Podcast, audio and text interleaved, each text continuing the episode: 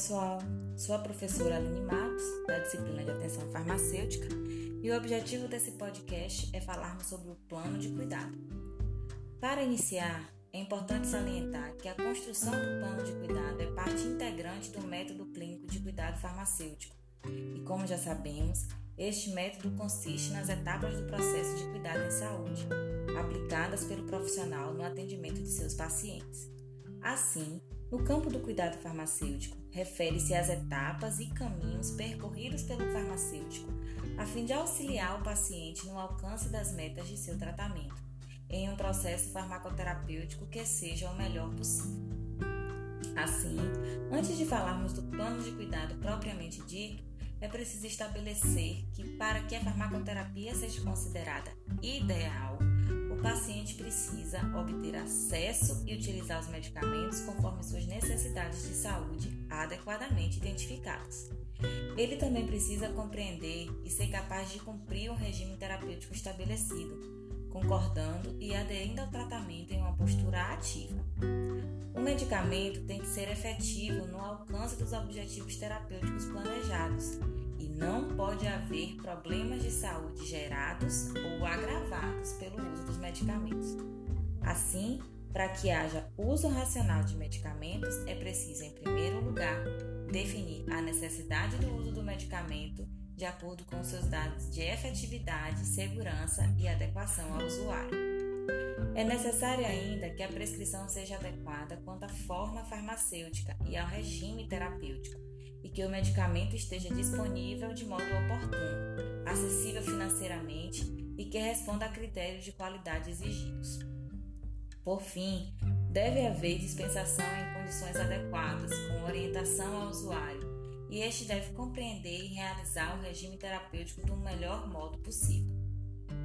Podemos dizer que o uso racional de medicamentos é uma prática que consiste em maximizar os benefícios obtidos pelo uso dos fármacos, minimizando os riscos decorrentes de sua utilização e também reduzindo os custos totais da terapia para o indivíduo e a sociedade.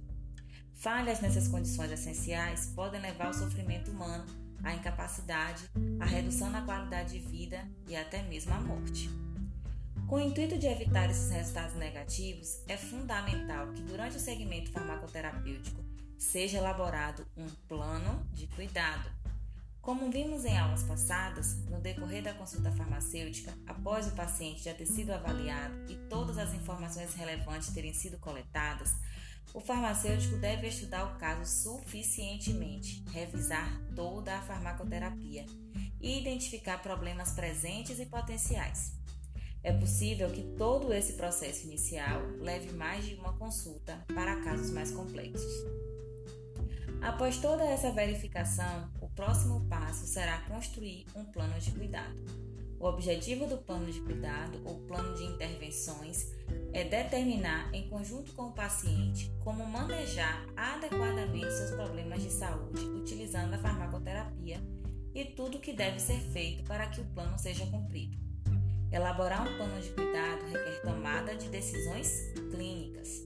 Esse modelo de decisões compartilhadas, centrado no paciente, aumenta a adesão terapêutica, dá maior suporte ao autocuidado e aumenta as chances de manutenção de resultados terapêuticos positivos no longo prazo.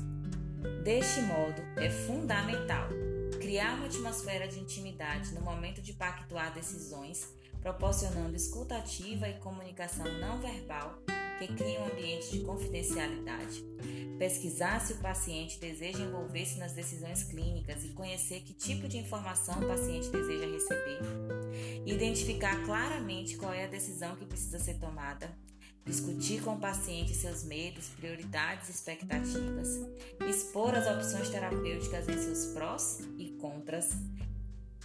E estas informações devem ser transmitidas de forma compreensível, sem jargões médicos, com auxílio de desenhos no papel, se necessário. É importante obter um feedback do paciente, a fim de reconhecer se a explicação foi satisfatória. Pode-se indicar outras fontes para que o paciente possa pesquisar, como páginas da internet voltadas para pacientes. Também é importante compartilhar com o paciente suas experiências pessoais, isto é, o que você faria se estivesse na mesma situação do paciente. Negociar a melhor decisão com o paciente e, se não houver urgência, permitir um tempo para que cada um reflita sobre suas opiniões até a próxima consulta. Por fim, uma vez tomada a decisão, qualquer que seja ela, apoiar o paciente para que se sinta cuidado. De forma resumida, podemos dizer que na elaboração de um plano de cuidado serão definidos os objetivos e as metas terapêuticas e as intervenções necessárias.